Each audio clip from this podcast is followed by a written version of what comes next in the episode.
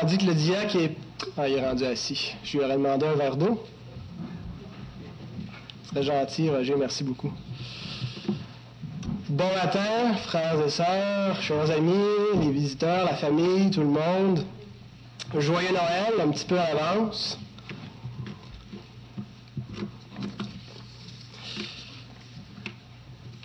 Une grande fête, Noël.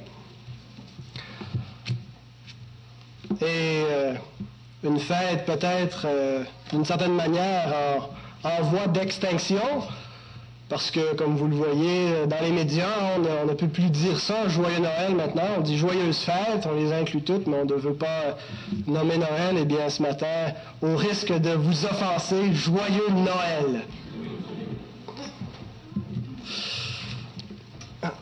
Merci beaucoup.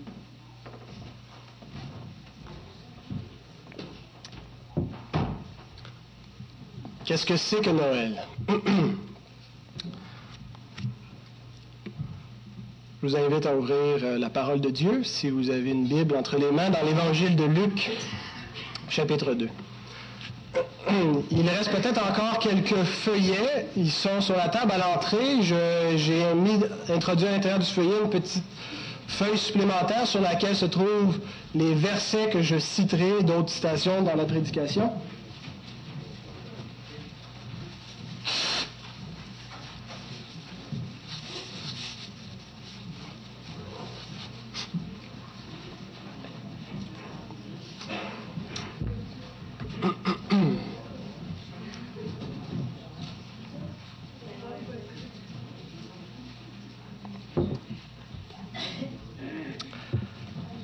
Évangile de Luc, chapitre 2, nous allons lire les versets 8 à 11.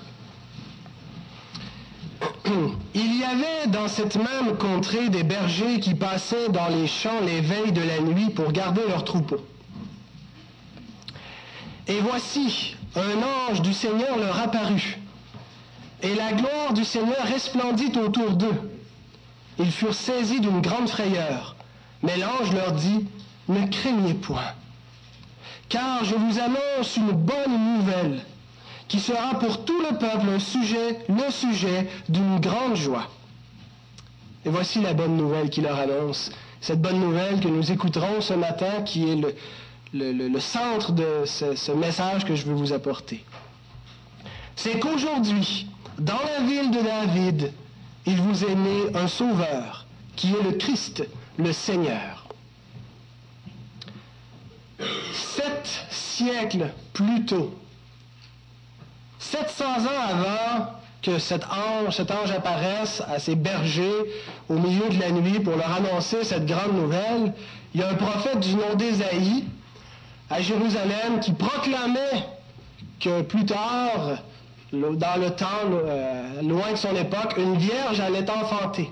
Et il a écrit dans son livre, Ésaïe chapitre 9, verset 6, car un enfant nous est né, un fils nous est donné, et la domination reposera sur son épaule. On l'appellera admirable, conseiller, Dieu puissant, Père éternel, prince de la paix. Et là, 700 ans plus tard, l'ange arrive et dit, j'ai une grande nouvelle, non une grande nouvelle, une bonne nouvelle. Littéralement, ce qu'il dit, il dit, je vous évangélise. Le verbe qui est utilisé, c'est evangelizo, qui veut dire annoncer une bonne nouvelle. Alors, je vous annonce une bonne nouvelle. Un sauveur est né. Est-ce qu'il y en a qui ont écouté le téléjournal hier au réseau TVA? Quelques-uns se souviennent quelle était la bonne nouvelle TVA hier. Gênez-vous pas, euh, c'était pas une question. Quelqu'un le sait-il? La bonne nouvelle TVA d'hier? Ça vous intéresse pas?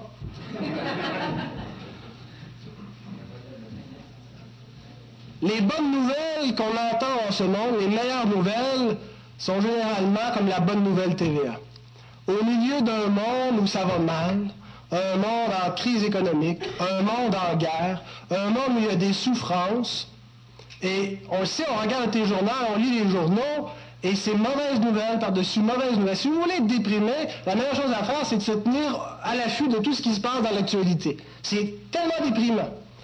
Et euh, probablement que les médias l'ont senti, probablement pour attirer des codes d'écoute, TVA dit, ben nous, on va présenter au moins une bonne nouvelle au milieu de notre bulletin, et puis là, il y a la bonne nouvelle TVA. Vous savez, quand Dieu a quelque chose à dire, on devrait prêter attention. Quand quelqu'un nous dit j'ai une bonne nouvelle, hein, est-ce qu'on tend pas l'oreille, on veut savoir, ah, ça nous intéresse tout de suite, j'ai une bonne nouvelle. Dieu envoie un ange, un messager, pour dire, j'ai une bonne nouvelle à annoncer.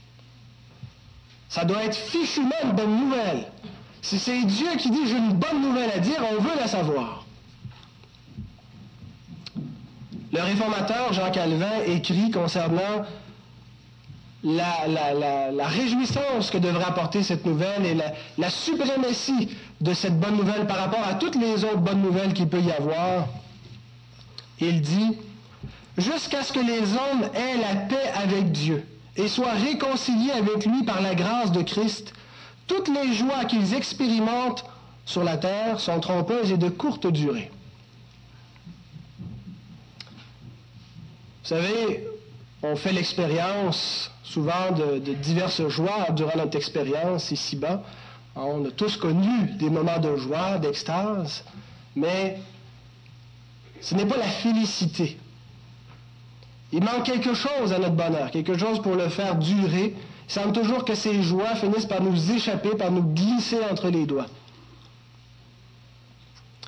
Et à comparaison avec cette bonne nouvelle que Dieu a annoncée, toutes ces autres joies qu'on a dans le monde ne sont rien. Elles sont éphémères et trompeuses. Trompeuses dans le sens qu'elles n'apportent pas vraiment la félicité et le bonheur. Elles n'apportent pas un bonheur éternel. Contrairement à cette nouvelle que Dieu annonce maintenant. J'ai trouvé intéressant aussi en lisant le texte que quand Dieu envoie les anges, il ne les envoie pas à Jérusalem. Jérusalem, c'est la, la, capitale. C'est là que le Messie devrait être attendu. Il ne les envoie pas il n'envoie pas l'ange au temple, il n'envoie pas pour annoncer ça aux scribes, aux pharisiens, à ceux qui ont la lettre, mais il envoie ça de vulgaires bergers. Des insignifiants, les parias, les oubliés sont au milieu de la nuit. Ils n'ont pas. pas c'est des illustres inconnus. Et c'est à eux qu'il envoie pour annoncer cette grande nouvelle. Ça nous dit quelque chose de la bonté de Dieu. Dieu se soucie des insignifiants.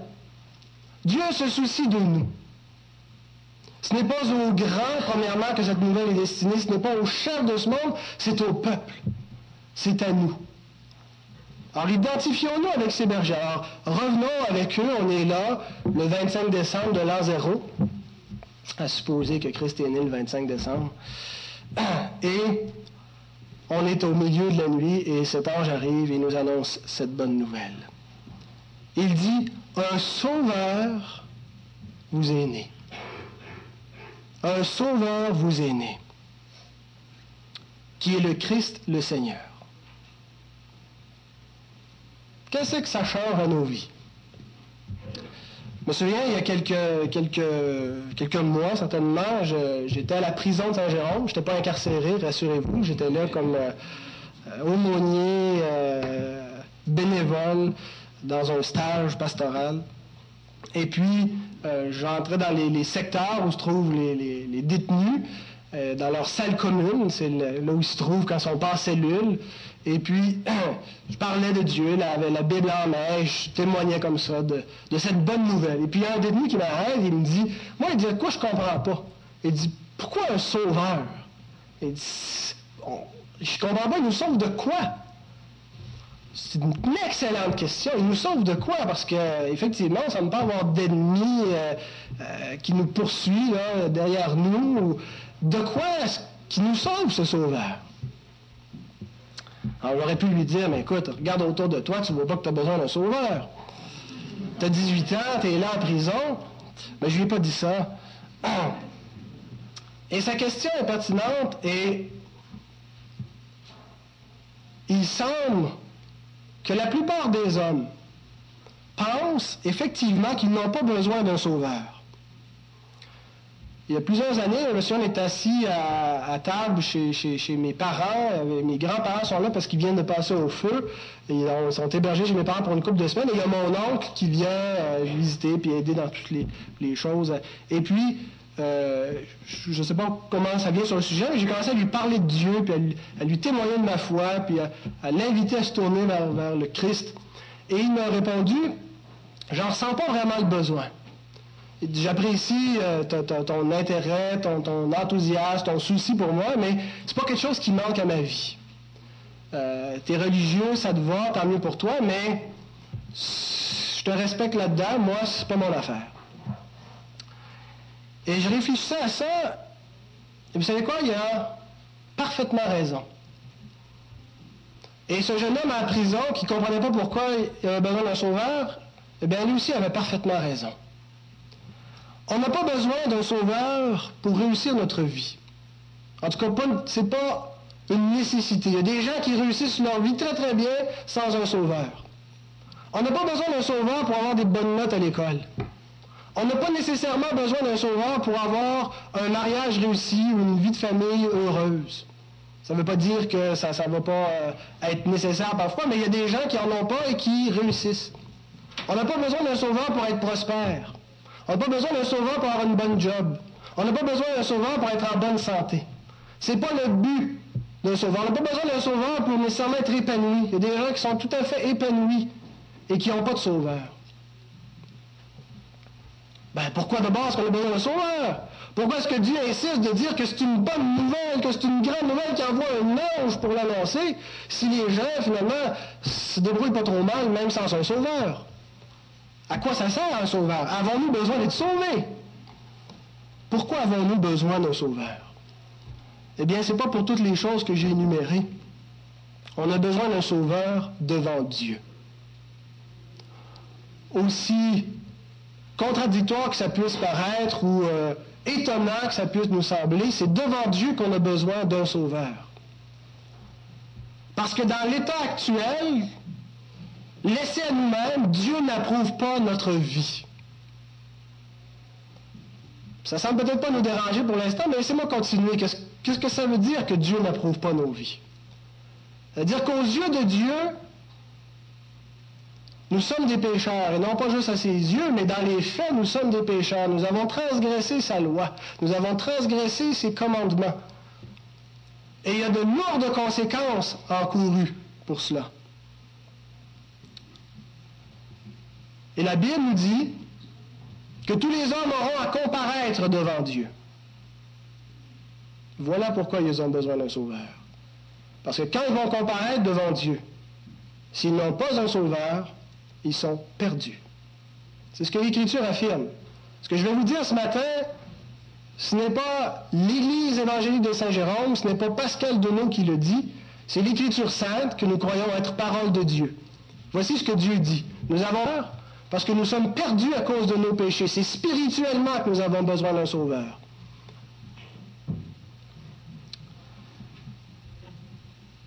Et quand je regarde l'état actuel du monde, j'ai aucune difficulté à comprendre que le monde a besoin d'un sauveur, surtout s'il y a un jugement qui s'en vient à la fin pour rétablir toute justice. En préparant cette, euh, prédication, je suis allé fouiller sur Internet, trouver des statistiques. Et j'ai pris euh, les États-Unis. Les États-Unis, c'est assez représentatif de l'Amérique du Nord et de l'Occident de manière générale. Voici quelques statistiques sur les États-Unis. Annuellement, il y a 3 397 971 vols de voitures et de maisons mis ensemble, des cambriolages. Il y a beaucoup de voleurs aux États. Il y a 371 800 fraudes environ. Ça inclut des petits fraudeurs que euh, les Vincent Lacroix de ce monde. Il y a 16 204 meurtres annuellement. Et ce qui m'a frappé, c'est que la moitié, 8 228, un petit peu plus que la moitié de ces meurtres sont commis par des jeunes. 1 208 000 viols. Environ 500 000 adolescentes sont euh, enceintes annuellement. Une grossesse d'adolescentes. 1 210 880 avortements par année. Il y a peut-être 10 000 enfants qui ont le sida aux États-Unis, 950 000 sidatiques. Il y en a un million qui meurent du cancer chez les Américains annuellement. Il y a 93 millions d'obèses, des gens qui souffrent d'obésité, et il y en a 3000 qui en meurent par année, l'obésité morbide. Il y a 25 millions de la population américaine qui se dit malheureuse. 8% des Américains se disent pas heureux du tout. Et là-dessus, il y en a 47 124 qui se suicident par année. Il y a 1 500 000 divorces. On dépense 533 milliards d'armements. Vous savez, depuis l'histoire du monde, dans les 4000 dernières années, il n'y a pas eu plus de 300 ans de paix sur la Terre. La Première Guerre mondiale a fait 30 millions de morts. La Deuxième Guerre mondiale en a fait deux fois plus.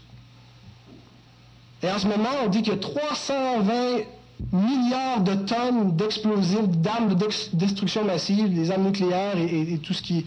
Alors si on divise ça avec la population, on a à peu près 50 tonnes chaque.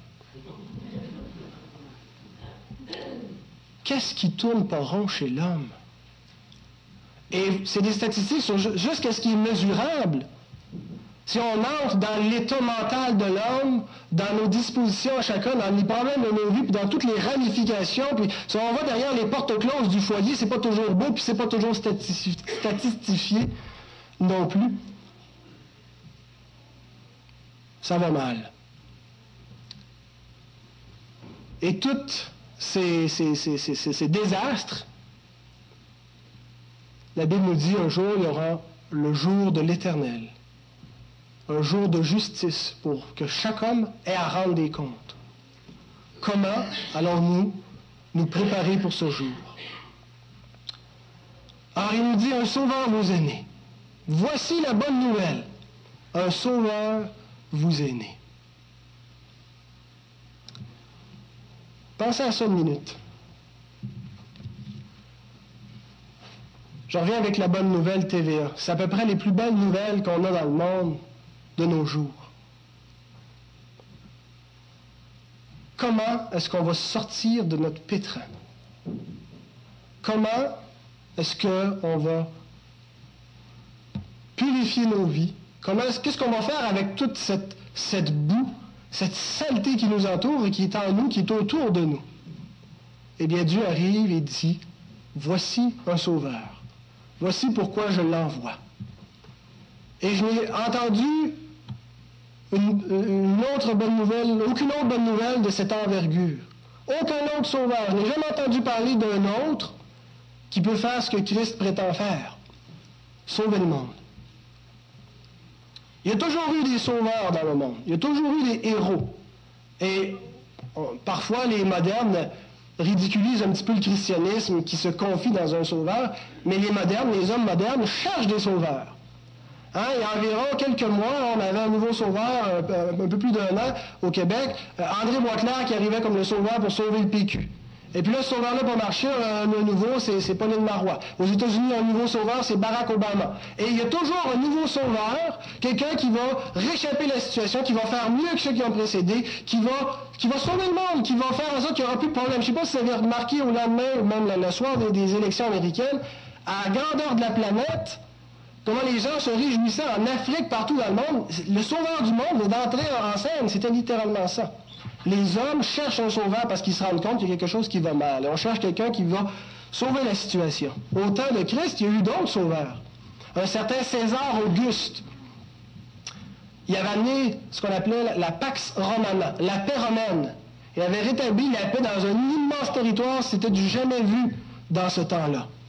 Et on le voyait comme un sauveur, on l'appelait même un sauveur.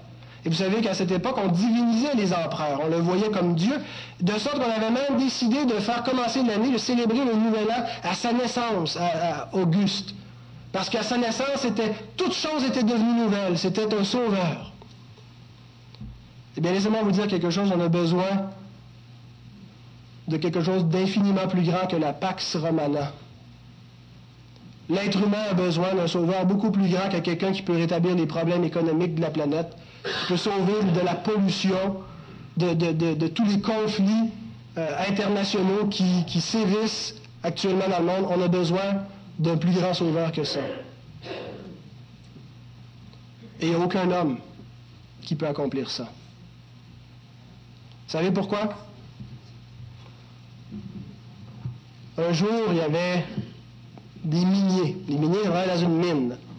Et puis, euh, ils s'en vont sur le chantier dans la mine. Et puis, ils sont une équipe, 5-6. Bon, ben, ils tombent dans un trou. Et là, arriver dans le fond du trou, c'est beaucoup trop grand pour pouvoir s'en sortir, pas assez creux pour se tuer en tombant. Euh, et puis, là, il y en a un qui est affolé dans le trou. Ah, sortez-moi de là, sortez-moi de là, les gars, s'il vous plaît, sortez-moi de cette poussière, de cette boue. Et les autres le regardent, on est tombés, nous autres aussi, on peut rien faire pour toi. Ça prend quelqu'un qui n'est pas tombé dans le trou pour les sortir du trou. Tous les hommes sont tombés. Il s'est passé un événement au commencement du monde, ce que les théologiens ont appelé la chute de l'homme, le péché originel, le péché qui a entraîné l'humanité dans le péché. Cherchez à expliquer pourquoi ça va mal dans le monde, où se trouve la cause, qu'est-ce qui a fait en sorte qu'on n'est plus dans le paradis, d'où est la racine? La cause du mal dans le monde qui fait qu'il y a toutes ces guerres, tous ces viols qui sont perpétrés, toutes ces injustices, d'où ça vient? Est-ce qu'il y a un événement c'est juste le cœur de l'homme qui, qui, a toujours été comme ça ou est-ce qu'il s'est passé quelque chose? Eh bien, l'humanité est tombée. Il y a un événement, la désobéissance première, qui a entraîné toute l'humanité dans le trou. Qui va nous sortir? Il n'y a aucun sauveur parmi les hommes qui est en mesure de le faire. On est tous tombés dedans. Ça prendrait quelqu'un qui n'est pas tombé avec nous dans ce trou, dans cette chute, dans ce péché pour pouvoir nous en sortir. Eh bien, quand il dit un sauveur vous est né, celui dont il est question est justement un homme qui n'est pas tombé dedans. Vous savez, quand l'Écriture nous parle que Jésus est d'une vierge, c'est pas juste parce que la virginité représente la pureté, ça n'a rien à voir. La raison théologique ou biblique pour laquelle Christ naît d'une vierge, c'est parce qu'il n'est pas un descendant d'Adam. Dieu l'introduit directement dans l'humanité. Il n'y a pas de père. Il vient directement d'en haut, donc il n'est pas tombé avec les autres, parce que c'est de père en fils qu'on reçoit le péché, de mère en fille, hein, de génération en génération. On est tous des descendants du premier pécheur. Alors la naissance virginale, Dieu nous montre que le Sauveur, lui, n'est pas un descendant de cette race pécheresse. Dieu en introduit un nouveau. Christ, le sauveur du monde. Et il est le seul être humain à avoir marché sur cette terre, être un juste parfait qui peut sauver le monde, parce qu'il n'est pas tombé avec le monde. Alors, qui est ce Jésus? Certains le voient comme un personnage mythique, inventé par la tradition, inventé par les apôtres, qui n'a pas existé. D'autres le voient comme un simple personnage historique qui a été crucifié, puis ça finit là, et puis on en a fait une histoire, on a, inventé qui est ressuscité. Mais voici ce que la Bible dit à propos de lui. La Bible présente ce Jésus comme étant le Fils de Dieu. Jésus de Nazareth qui a existé sur terre il y a près de 2000 ans, qui est né il y a un peu plus de 2000 ans, n'était pas un simple homme, il était le Fils de Dieu. Le Fils de Dieu est venu sur terre. Mais il n'était pas simplement divin, il était à la fois totalement humain. C'est quelque chose d'assez extraordinaire. Le Fils de Dieu, qui était au commencement et qui a créé le monde, est devenu un homme. Le Créateur s'est fait homme. Il est venu dans la chair. C'est ce que l'Écriture affirme concernant ce personnage, concernant Jésus-Christ. Et il dit qu'il est un Messie. Il a une messianité. Qu'est-ce que ça veut dire, le Messie? Messie, ça veut dire qu'il est loin par Dieu. Il a reçu une onction particulière pour euh, euh, régner. Donc, il a une mission. Il n'y a pas de lien étymologique entre Messie et mission, mais le Messie a une mission. C'est pas un simple homme qui vient juste pour exister, il vient avec une mission de la part de Dieu, et sa mission, c'est de sauver le monde, pas une petite mission. Et le texte ajoute qu'il est Seigneur. Il vous est né un sauveur, sa mission c'est de sauver, qui est le Christ, le Seigneur. Un Seigneur, ça règne. Et j'ajouterais qu'il est sauveur seulement de ceux dont il est Seigneur. Il est impossible de bénéficier de l'œuvre de Christ, du salut qu'il euh, amène sur terre, de la rédemption, s'il ne devient pas notre Seigneur. Jésus-Christ est Seigneur à la gloire de Dieu. Il y a un homme qui en ce moment règne. La Bible affirme, il y a beaucoup de rois sur terre, beaucoup de, présidents, beaucoup de premiers ministres, des hommes qui administrent un règne et c'est correct. Mais la Bible dit qu'au-dessus de tout cela, il y a un autre homme qui règne sur tout l'univers, qui est assis dans les lieux célestes. Et cet homme, c'est Jésus de Nazareth. Et il règne. Il est le Seigneur qui domine sur absolument toutes choses. Et pour être sauvé par lui, il faut fléchir le genou devant lui, se prosterner devant lui, il faut qu'il devienne notre Seigneur. De quoi nous sauve-t-il? Voilà une question extrêmement importante qui va nous permettre de comprendre pourquoi nous avons besoin d'un sauveur. J'ai posé la question au début, avons-nous besoin d'un sauveur? Eh bien, pour savoir si on a besoin d'un sauveur, il faut savoir de quoi il nous sauve. Eh bien, c'est très facile euh, à mémoriser de quoi il nous sauve parce que c'est 3 P. Il nous sauve de la punition du péché, premier P, de la puissance du péché et ultimement de la présence du péché. Christ est venu nous sauver de nos péchés. Alors, premièrement, il nous sauve de la punition du péché. C'est ce qu'on appelle la justification. On parle souvent que Dieu est amour. Et Dieu est amour. Cependant, la Bible, la Bible dit aussi que Dieu est justice. Dieu est amour, mais Dieu est juste. C'est-à-dire qu'il ne peut pas tolérer l'injustice. Si vous regardez dans votre feuillet, je vous cite la parole de Dieu, Genèse 18, verset 25. C'est Abraham qui parle à Dieu faire mourir le juste avec le méchant, en sorte qu'il en soit du juste comme du méchant, loin de toi cette manière d'agir, loin de toi. Celui qui juge toute la terre n'exercera-t-il pas la justice? Dieu est juste. L'Écriture l'affirme. Qu'est-ce que ça veut dire si Dieu est juste? La Bible nous dit que nous avons des injustices. Une injustice mérite une punition. Nous lisons dans Exode, verset 20, chapitre 20, verset 5. Moi, l'Éternel, ton Dieu, je suis un Dieu jaloux qui punit l'iniquité. C'est quoi l'iniquité? C'est le péché, c'est les injustices, c'est les transgressions de la loi de Dieu, des commandements divins. Pourquoi est-ce qu'il y a des hommes et des femmes dans les prisons? Parce qu'ils ont commis des injustices. Ils ont violé la loi. Il y a une justice quelque part, il y a un absolu quelque part que les hommes universellement reconnaissent. Il y a sens de la justice chez l'être humain. Mais ce sens-là, ultimement, vient de Dieu. Pourquoi est-ce qu'on reconnaît qu'il y a du bien et du mal? C'est parce que Dieu a déterminé ces choses par rapport à lui-même. Il est le juste. Et quand quelqu'un transgresse la justice, il y a un châtiment qui est encouru. Nous ne sommes pas en prison parce que nous n'avons pas transgressé la justice civile de sorte qu'on n'a pas à être emprisonné. On n'a pas besoin d'être puni. Cependant, sommes-nous des justes? L'Écriture affirme qu'il n'y a aucun juste, pas même un seul. Tous ont péché. Tous ont transgressé la loi de Dieu. Et ce n'est pas une petite affaire. Et j'aimerais comprendre le problème avec beaucoup de gravité parce que c'est grave en effet. Pas juste pour être euh, euh, sérieux pour être sérieux, c'est parce que c'est extrêmement grave. Dieu est un Dieu saint, Dieu est un Dieu juste. Et de transgresser sa loi, ce n'est pas une petite chose. Et nous l'avons tous transgressé. Quelle est la conséquence qui nous attend? Quelle est la rétribution encourue? Romains chapitre 6, verset 23. Car le salaire du péché, c'est la mort. Le salaire du péché, c'est la mort. Les hommes meurent parce qu'ils ont péché.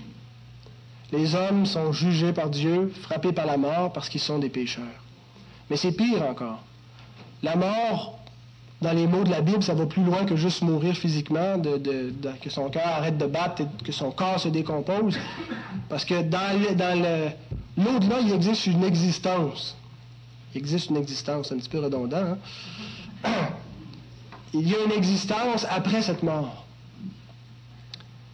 Et la Bible dit que certains sont réservés à la vie éternelle et d'autres au châtiment éternel. Et ça, la Bible appelle ça la seconde mort. Et c'est la punition pour le péché.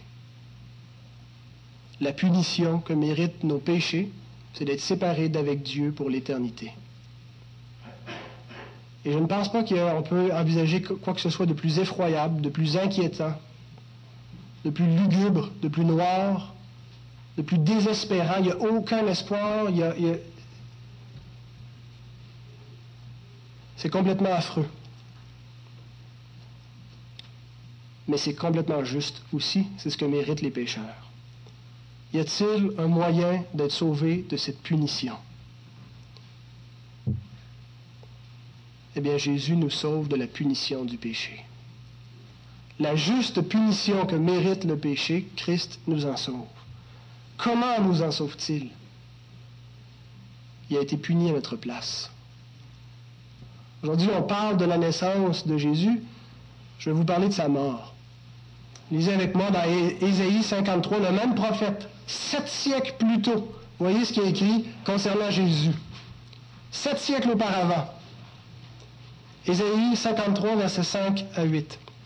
Il était blessé pour nos péchés, brisé pour nos iniquités. Le châtiment qui nous donne la paix est tombé sur lui, et c'est par ses meurtrissures que nous sommes guéris. Nous étions tous errants comme des brebis. Chacun suivait sa propre voie. Et l'Éternel a fait retomber sur lui l'iniquité de nous tous. Il a été maltraité et opprimé. Il n'a point ouvert la bouche, semblable à un agneau qu'on mène à la boucherie, à une brebis muette devant ceux qui l'attendent. Il n'a point ouvert la bouche. Il a été enlevé par l'angoisse et le châtiment. Et parmi ceux de sa génération, qui a cru qu'il était retranché de la terre des vivants et frappé pour les péchés de mon peuple? Vous avez tous vu la croix. Vous avez tous entendu parler qu'un homme qui a été crucifié. Il a été crucifié, Jésus de Nazareth, pour les péchés de son peuple. Il a été frappé, mis à mort, il a reçu la malédiction de Dieu, il a bu la colère, la coupe de la colère divine, le juste jugement de Dieu sur le, le péché, il l'a reçu sur lui. Si Jésus a été condamné à notre place, qu'est-ce que ça signifie pour nous? Romains 8, verset 1. Il n'y a donc maintenant aucune, aucune condamnation pour ceux qui sont dans Jésus-Christ.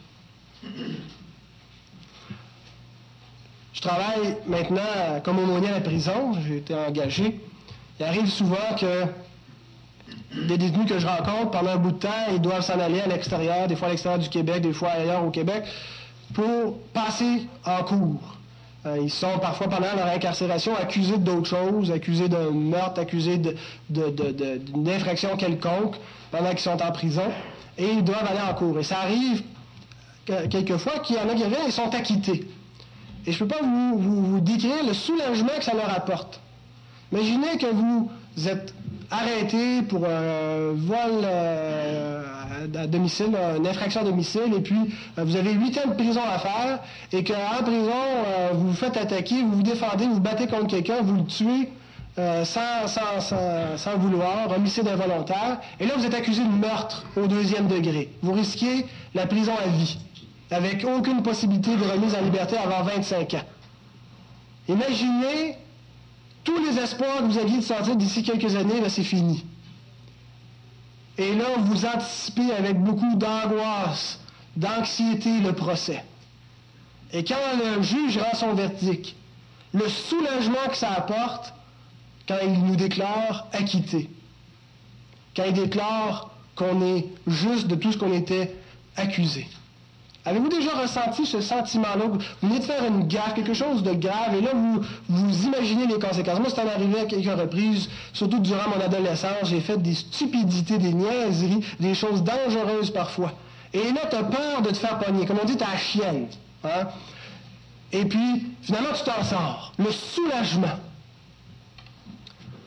On parle de quelque chose d'infiniment plus grave ici. Un jugement encouru qui est éternel, sans aucune possibilité éternelle de remise en liberté. Pouvons-nous imaginer un plus grand soulagement que de se savoir acquitté? Pouvons-nous nous imaginer une meilleure nouvelle? Meilleure nouvelle que toutes les bonnes nouvelles TVA mises ensemble que celle-ci. Le Sauveur te sauvé de la punition du péché. Tu as pu être puni pour ton péché parce qu'il a été puni à ta place. Par amour, par pure grâce, par compassion. Il a subi ton jugement. Quand on regarde la croix du calvaire, c'est affreux. Il n'y a personne d'entre nous qui voudrait être jugé de la sorte et crucifié, recevoir le jugement de Dieu sur lui. C'est ce que méritent nos crimes. C'est ce que méritent nos péchés. C'est ce que méritent nos colères. C'est ce que méritent nos infidélités. C'est ce que méritent nos mensonges. D'avoir transgressé la loi d'un Dieu saint. Et il y a un homme juste qui n'était pas tombé dans le péché, qui lui a dit, je vais prendre sur moi ce jugement. Donc Christ nous sauve de la punition du péché. Pour ceux qui croient, pour ceux qui mettent en lui leur foi, pour ceux qui le reçoivent comme Seigneur. Deuxièmement, j'ai dit qu'il nous sauve de la puissance du péché. Vous savez pourquoi ça va mal parfois dans nos vies? Ça va pas toujours mal, mais il y a des, des bons bouts où ça va mal. Il y a des épisodes tragiques, il y a des, bouts où on voudrait passer complètement par-dessus. Des moments où on souffre, des moments où on regrette. Eh bien, en grande partie, c'est attribuable à la puissance du péché dans nos vies. Jésus nous sauve de la puissance du péché. On en a tous fait l'expérience, la puissance du péché. Vous savez, quand la jalousie nous empare, jaloux de ta femme, jaloux de ta blonde, jaloux de l'autre qui a eu plus de succès, puis tu te mets à en vouloir, tu te mets à y souhaiter que ça aille mal. Quand on se réjouit des mauvaises nouvelles, se réjouit d'apprendre que ça va mal dans le couple de l'autre, ou que l'autre est malade, ou qu'il s'est fait péter la gueule. Ça arrive, hein, on se réjouit de ça, qu'on se réjouit des, malheurs des autres. Comment ça, notre cœur est mauvais comme ça? Quand on dissimule la vérité, quand on ment, quand on triche, et mettez ça tous ensemble. Si on combine toute la puissance du péché qui est en nous, qui détruit euh, souvent les mariages, qui détruit des familles entières, tous les abus, la méchanceté dans le cœur de l'homme, et quand vous le mettez ensemble, vous avez le monde dans lequel on vit. Alors, c'est pas dur de comprendre pourquoi est-ce qu'il y a des guerres, pourquoi est-ce qu'il y a tant de tragédies dans le monde, pourquoi est-ce que quand il arrive des, désastres naturels, le monde est si lent à répondre souvent à l'appel et qu'il y a peu d'entraide, même si on en voit quand même, par la, grâce de Dieu, euh, certains euh, soucis humanitaires. D'où vient tout ça? Eh bien, c'est la puissance du péché dans l'homme. Comment est-ce qu'on explique le mal? C'est comme ça. Il y a une puissance dans l'homme qui s'appelle le péché et qui détruit qu'il détruit lui-même, qui détruit les autres autour, qui détruit ses relations. On arrive à maintenir par la grâce commune de Dieu certaines choses, mais il n'y a personne qui y échappe.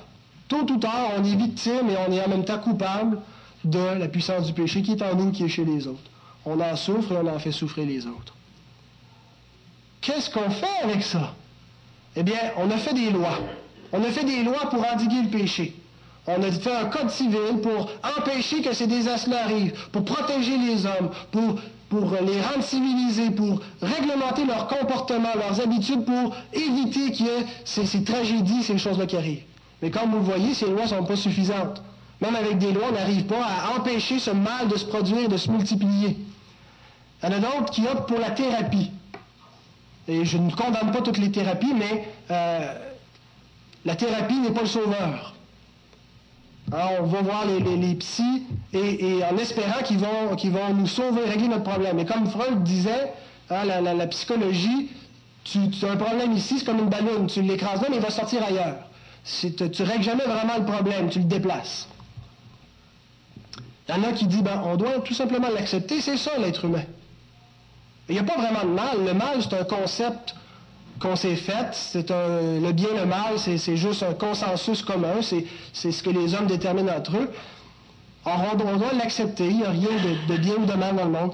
Vous avez peut-être déjà entendu parler d'un certain Fyodor Dostoïevski, un penseur russe, euh, russe euh, qui a donné un peu lieu à ce qu'on appelait l'existentialisme. Lui, il disait, et il a tout à fait raison de le dire, sans Dieu, tout est permis. Sans Dieu, tout est permis. Si, Dieu n'est pas la base, quelle, est, quelle devient la base de la moralité? Pourquoi c'est mal de tuer l'homme? Vous savez, on tue les bœufs, on les mange. Pourquoi on ne peut pas faire ça avec l'homme? Qui dit que c'est mal? Pourquoi c'est mal de voler l'homme? Pourquoi c'est mal de mentir? Quelle est la base? Est-ce qu'il y a un absolu quelque part? Un référent ultime, une norme universelle qui lie tous les hommes? Sans Dieu, tout est permis. Vous savez, l'homme moderne a entrepris quelque chose, c'est d'éliminer Dieu de toute sa société, le plus possible. Alors si le mal nous effraie, il risque d'augmenter dans les années à venir. Qu'est-ce qu'on fait donc avec cette puissance du péché qui nous rend littéralement esclaves? Mais l'Écriture dit, l'homme peut absolument rien faire par lui-même. On ne peut pas arriver à se débarrasser de cette haine qui est en nous, de ce complexe d'infériorité ou de supériorité, de ce mauvais langage, cette langue blasphématoire, de ces pensées hautaines, quoi que ce soit qui est notre péché, de ces regards de convoitise, de peu importe, on est tous touchés par la puissance du péché, et la Bible dit, il n'y a rien que l'homme est capable de faire pour arriver à s'en débarrasser. La loi ne pourra rien faire, les thérapies ne peuvent rien faire, de l'accepter ne va pas le rendre plus beau. Pour en être délivré, il faut une nouvelle nature. Jésus a dit, Évangile de Jean, chapitre 8, versets 34 et 36. En vérité, en vérité, je vous le dis, leur répliqua Jésus, quiconque se livre au péché est esclave du péché. Si nous péchons, nous en sommes des esclaves du péché. Nous sommes des esclaves du péché. Si donc le Fils, Jésus, vous affranchit, vous libère, vous délivre du péché, vous serez réellement libre. Paul, qui décrit l'œuvre de Christ à la croix et qui montre les effets que ça a pour le pécheur, pour l'homme, il dit, ayant été affranchi du péché, vous êtes devenus esclaves de la justice. Nous étions esclaves du péché. Être libre, c'est être esclave de la justice, faire ce qui est bien. Et il ajoute un peu plus bas, mais maintenant, étant affranchi du péché, étant devenu esclave du péché, vous avez pour fruit la sainteté et pour fin la vie éternelle. Jadis, j'étais esclave du péché.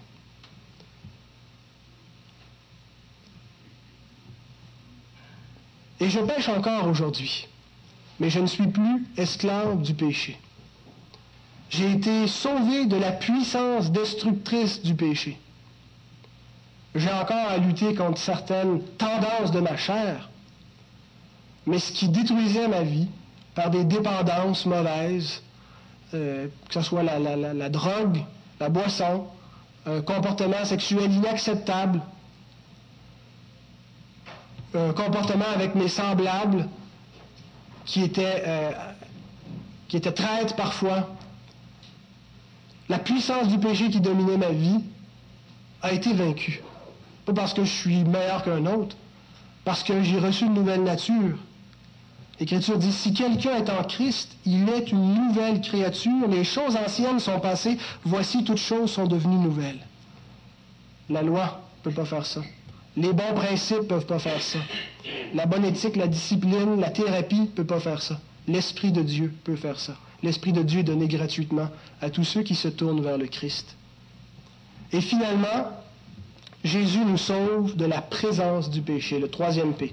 La punition, la puissance et maintenant la présence du péché, c'est ce qu'on appelle la glorification.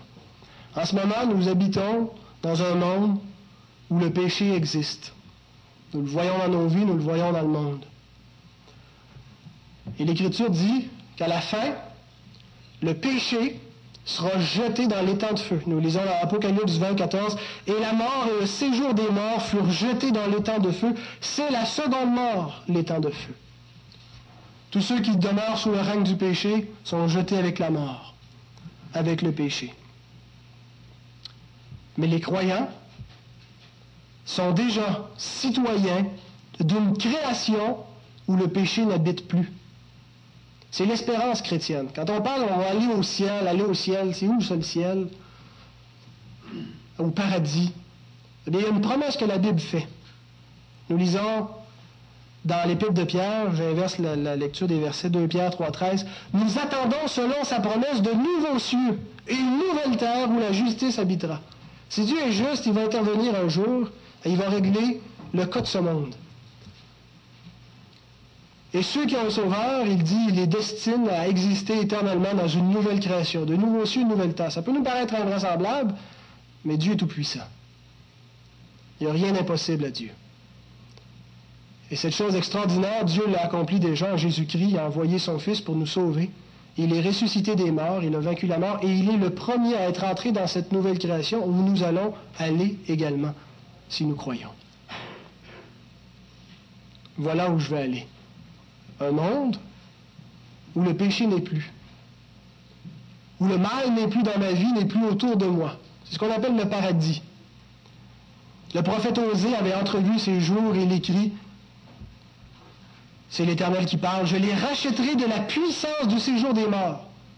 La puissance du péché, la puissance de la mort, la conséquence du péché, le séjour des morts ou l'enfer, Dieu dit, je vais les racheter de cette puissance-là, en parlant des pécheurs. Je les délivrerai de la mort. Et là, il dit à la mort, Ô mort, où est ta peste? Séjour des morts, où est ta destruction? Christ nous a sauvés de la présence du péché, de la présence de la mort. C'est l'espérance chrétienne. C'est quelque chose que je possède par la foi, que je ne vois pas encore parce que, de façon évidente, il y a toujours du péché autour de moi et dans ma vie, mais ce n'est que pour un temps. Ceux qui croient sont sauvés de la présence du péché. Alors j'espère avoir bien présenté la raison pour laquelle nous avons besoin d'un sauveur. D'avoir bien présenté qui est ce sauveur, et spécifiquement de quoi il nous sauve, à savoir de la puissance, de la punition du péché, de la puissance du péché et de la présence du péché.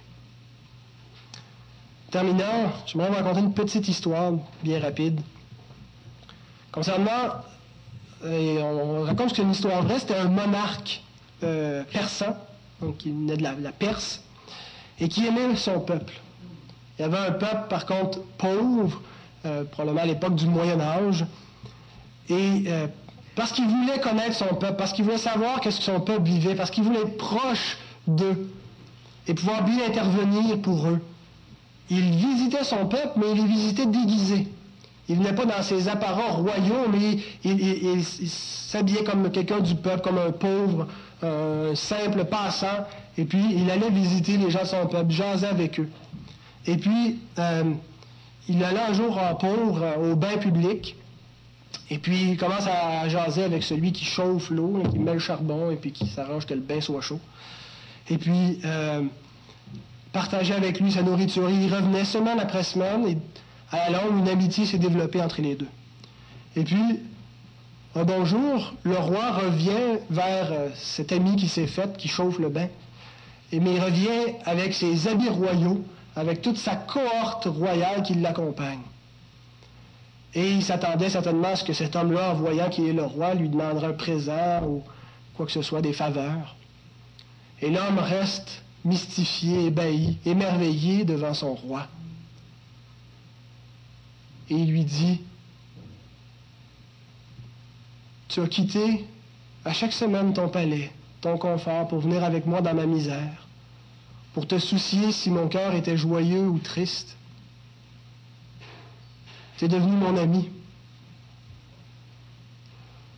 Et à d'autres, peut-être que tu as offert de grands présents, mais à moi, tu t'es offert toi-même. Et je désire rien d'autre que ton amitié pour qu'elle dure à jamais.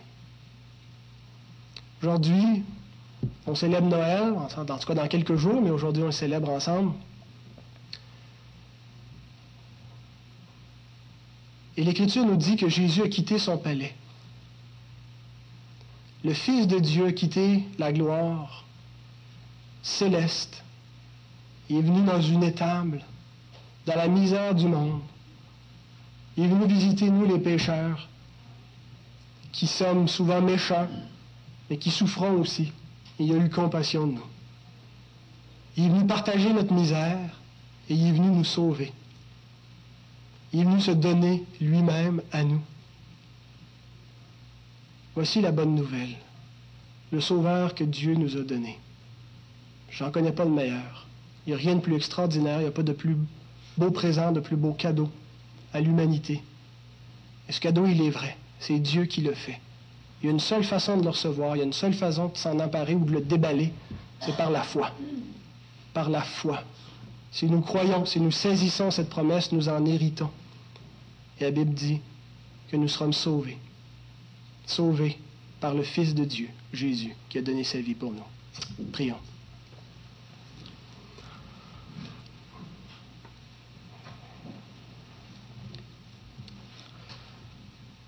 Seigneur Jésus,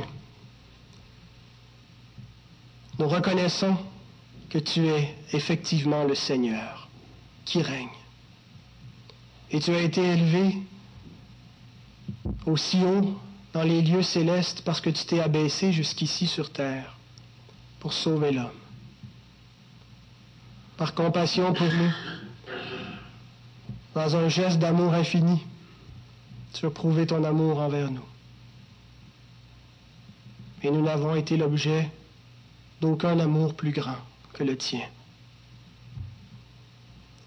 Seigneur, nous voulons te bénir, te remercier, te louer, chanter des cantiques à ta gloire, t'adorer, à cause de ta grâce pour nous, ta miséricorde éternelle. Et nous attendons ardemment d'être assemblés avec toi pour l'éternité. Nous croyons que tu es le sauveur du monde. Et non seulement le sauveur du monde, mais notre sauveur personnel. À chacun qui croit en toi. À chacun qui place sa foi en toi. Seigneur, répands encore ton esprit sur nous, sur tous ceux qui tendent vers toi les bras, qui t'ouvrent leur cœur. Entre, Seigneur, dans leur vie pour les sauver. Gloire à toi. Amen.